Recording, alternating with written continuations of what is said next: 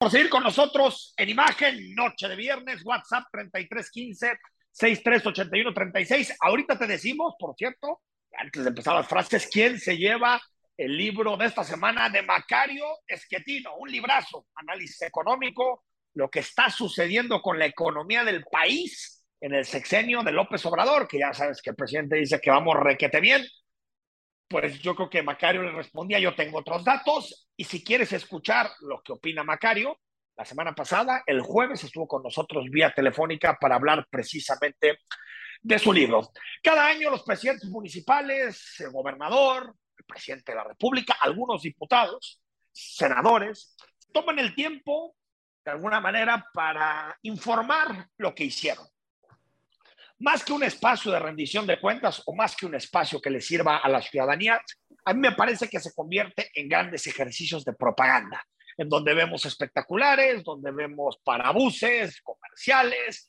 pauta en redes sociales, pauta en medios de comunicación, y casi todos los gobernantes escogen formatos de rendición de cuentas, entre comillas, pues que les favorecen, ¿no? son básicamente mensajes unilaterales, no tienen crítica, no tienen a la oposición para que pueda decir si están a favor o no, eh, eh, no eh, apuestan por entrevistas demasiado complejas y se vuelve como un ejercicio tedioso, ¿no? Donde cada político le pone su sello, pero que en realidad yo no sé qué tanto a la ciudadanía le sirvan este tipo de ejercicios. Escuchamos algunos de los principales discursos Tal vez el que más llamó la atención fue el de Pablo Lemus, el del alcalde de Guadalajara, porque tuvo un, informe distinto, no tanto en el hecho de que fue un monólogo, como suelen serlo, sino porque lo hizo más en tono de charla, pocos datos, poca información, eh, mucho más eh, interacción con la gente que, que, estaba en, la audiencia, sean futbolistas, bomberos o vendedores de tortas. Y decía eh, eh, tal vez en la parte donde más debatió eh, Pablo Lemus, hablaba esto en tema de seguridad. Desde que llegamos, lo que hicimos fue aumentar los sueldos de nuestra policía para tener la policía mejor pagada, la mejor capacitada. Hemos comprado ya 300 patrullas, 100 motocicletas BMW, espero que las hayan visto allá patrullas eléctricas para el centro histórico y estamos por entregar el nuevo C5 municipal, el centro de inteligencia y videovigilancia que estará allá en la colonia moderna. Esto es importante, sí, sin duda, y ha servido para que nuestros elementos de la policía puedan empezar a dar buenos resultados. Hace unas semanas Salvador Zamora eh, hizo un repaso de lo que suponen algunos, con un inicio yo creo que muy largo de, de, presentación, de saludos, que suele también eh, perderse demasiado tiempo. Yo creo que al final tú lo que quieres es informar a la ciudadanía, pues es a la ciudadanía, no 25 minutos saludando a toda la clase política, empresarial y social de nuestra ciudad. Eh, eh, pero bueno, más allá de eso, se habló de, Tren Ligero, se habló de López Mateos, se empezó a debatir si es posible o no solucionar la congestión tremenda vial que existe en la puerta más importante hacia el sur de nuestra entidad. Y al final, Salvador Zamora, alcalde de Tlajomulco, concluyó pues abriendo la puerta a buscar o la gubernatura de Jalisco o la presidencia municipal de Guadalajara en 2024. Tenemos que hacer cada día un movimiento más fuerte que nos permitió cambiar la vida política no solamente de Tlajomulco, de Jalisco, la vamos a cambiar para siempre. No olvidemos que cuando mejor lo hemos hecho es cuando, cuando lo hacemos juntas y juntos todos. Quiero decirles que desde Tlajo haremos la parte que nos toca para ayudarle a la ciudad, para ayudarle a Jalisco y para ayudarle a México. Desde Tlajo Reitero que estoy listo para lo que viene. Me siento preparado, me siento fuerte, me siento entero y me siento lo suficientemente activo para dar y entregar todo por la ciudad de Guadalajara y por el estado de Jalisco. Y, y Tonalá, Salvador Chávez, Salvador Chávez, perdón, Sergio Chávez, presidente municipal de Tonalá. El reto de siempre, Tonalá, un municipio olvidado, lamentablemente. No solamente culpa de sus malos gobiernos, sino culpa también de un presupuesto que siempre es insuficiente. Para que usted se dé cuenta, Tonalá está endeudado con más del 100% de su presupuesto. Tiene una nómina muy difícil de pagar. Y aún así sus ciudadanos tienen servicios municipales de cuarto. Rodrigo de la Rosa, creo que lo primero que tenemos que poner sobre la mesa es el formato. Yo creo que algo se intentó en sexenios pasados, la famosa glosa ciudadana con, con, Aristóteles, se han intentado incluir organizaciones de la sociedad civil, en el Congreso tiene una cosa que se llama, creo que glosa académica, donde van algunos activistas académicos, pero creo que nomás no le hemos dado con el clavo y los informes siguen siendo espacios de propaganda para los gobernantes, pero muy poca información de valor para la ciudadanía, ¿no? Sí, yo creo que la glosa ciudadana en el sexenio pasado, la verdad, fue bastante positiva. A ti te tocó inclusive llegar a, preguntar en esos, en esos espacios y, y, yo creo que no estaría mal el hecho de que se pueda debatir, si al menos debatir, si se pueden retomar esos formatos, porque ciertamente suelen ser formatos muy rígidos, pero también no caer, me parece, en la contraparte del el presidente de Guadalajara, Lemus, que fue todo menos rígido y terminó por ser, desde mi punto de vista, excesivamente dicharachero, escasos datos y mucha interacción con las personas, que creo que tampoco va en un formato de informe de gobierno, que tienes que informar a los ciudadanos, a los quizá muy pocos que estén interesados en el tema, y también a tu clase política, a tu cabildo que, te acompaña, a los poderes del Estado, que son, creo, a los que deberían de saludar nada más, al gobernador, al presidente del Supremo Tribunal de Justicia, en este caso, a Espinosa Licón, y por supuesto a, a Chema Martínez como representante del Congreso, aunque hay que decir que Chema Martínez solo asistió al informe de... Pues se turnaron, ¿no? Ahí está la parte política, ¿no? Eh, Quirino Velázquez, que quiere ser presidente de Tlajomulco.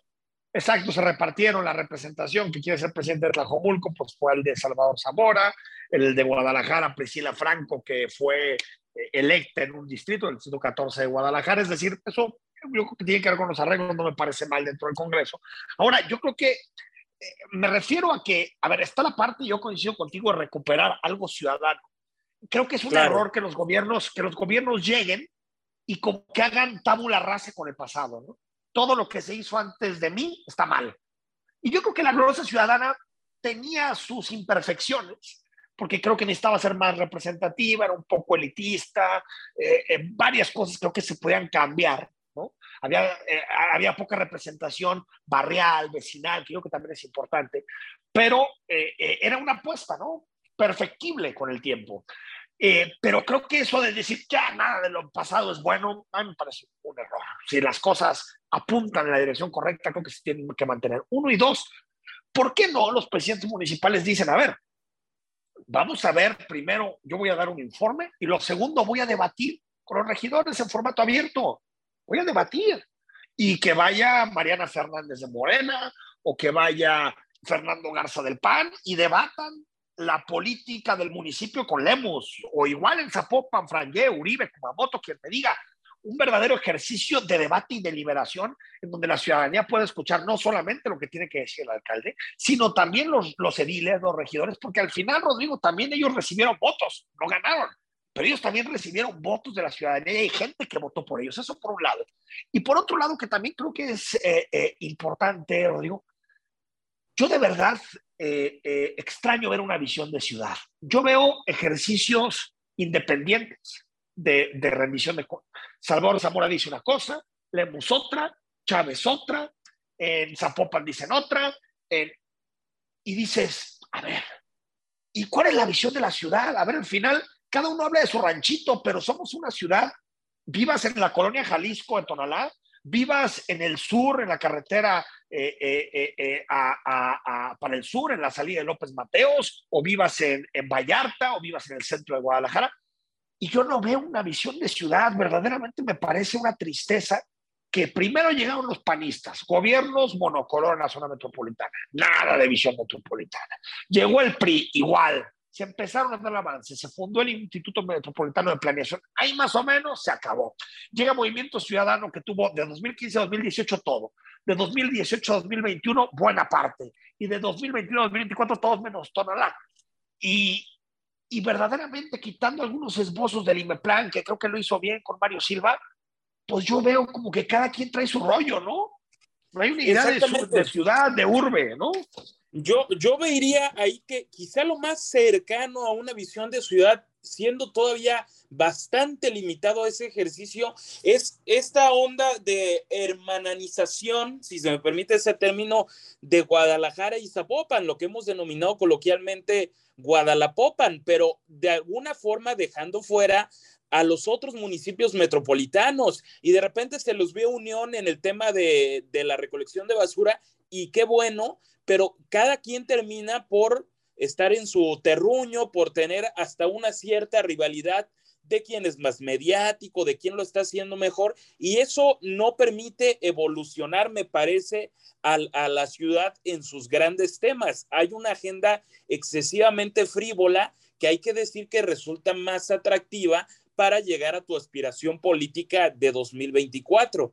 Pero en, contraparte, Enrique, sin quererme desviar mucho del tema, yo creo que en algo que en un, en un formato que finalmente se le dio al clavo fue en 2018 con el tema de los debates presidenciales, que, que pudieron haber quedado de ver algunos. Coincido contigo. No, no, no, fueron mejores, fueron mejores. Fueron mucho mejores porque ya no fueron monólogos, había réplica contra réplica, respuestas, el chascarrillo, y había periodistas haciendo cuestionamientos de tiempo completo a todos los candidatos. Quizá tenga sus imperfecciones, pero ¿por qué no, pensar no hay nada perfecto. Se, se, dé en el cabildo. Es que sería Estaría muy, interesante. Estaría muy interesante y que periodistas con credibilidad de la ciudad pudieran ir a, a, a moderar esos debates eh, yo estoy de acuerdo contigo, ¿eh? hay, que, hay que ser creativos, nada es perfecto. También uno ve los debates en Estados Unidos que son muy abiertos y claro que no son perfectos, pero son mejores que esto. O sea, eso es eh, a donde debemos apuntar es a que la gente tenga mejor información de lo que está pasando y que los gobernantes estén, digamos, obligados a responder no sobre los que ellos quieren responder, sino sobre las problemáticas de la ciudadanía. Y este ejercicio verdaderamente es autoelogio. Es autoelogio pagado con recursos públicos. Es la verdad, porque no hay más. No hay más. es que es propaganda, publicidad. El gobernante habla de lo que quiere. Este ejercicio no va para ningún lado. Entonces, ojalá que se tome en cuenta esto y que, y que el informe no sirva solo para propaganda del político en turno, sino como un ejercicio de rendición de cuentas. Y retomo para terminar, Rodrigo, lo que dijiste de, de, Guadalajara y Zapopan, yo también coincido contigo que la colaboración siempre se agradece y no solo se agradece, es obligación de la clase política. Pero esto sucede porque Fran y Lemos son muy buenos amigos. Y desde hace muchísimos años. Y hacen un proyecto político junto. Entonces es una casualidad política. Para eso son las instituciones para que no tengamos los ciudadanos que depender de que se lleven bien los políticos, sino que estén obligados a colaborar porque es lo que nos conviene como ciudad, no porque a ellos les conviene. ¿Qué pasa si mañana llega un alcalde de Guadalajara y un alcalde de Zapopan que se llevan mal? Pues se la van a pasar de la greña y no va a haber avance. No, no, no, no. Para eso está el IMEPLAN, para eso están las instituciones, para obligar a que ese tipo de colaboraciones existan. Ahorita yo lo que extraño es una idea de Guadalajara. Ahí, ahí el tema, creo yo, es que Frangé termina por ser, digamos, el, el menos político de la clase política, digamos, de más relevancia. Coincido. como presidente municipal de Zapopan. Y entonces a él no estar en esa, en esa lógica de ser un animal político contra otros animales políticos, no quiero ser de ninguna forma despectivo. No, no, animal político a quien se dedica a eso, ¿no? termina por ayudar bastante. Yo creo que si, a Lemus le pusieran a, otro grillo en Zapopan, quién sabe cómo estaría el tema de la metropolización, la parte de metropolizar finalmente El, área metropolitana. Valga mi, pues lingüístico. metropolización, es a lo que ibas. Pero bueno, es, es eh, sí, yo creo que, que, hay mucho que aprender y creo que también se necesita más, eh, más exigencia de la ciudadanía y también mucha mayor sensibilidad y menor arrogancia de la clase política para entender que esto no le sirve a nadie, al revés, es solamente tirar recursos públicos a la basura. Seguimos en imagen, estamos en viernes, viernes 16 de septiembre, cuando regresemos, frases y más adelante, cine. Quédate con nosotros.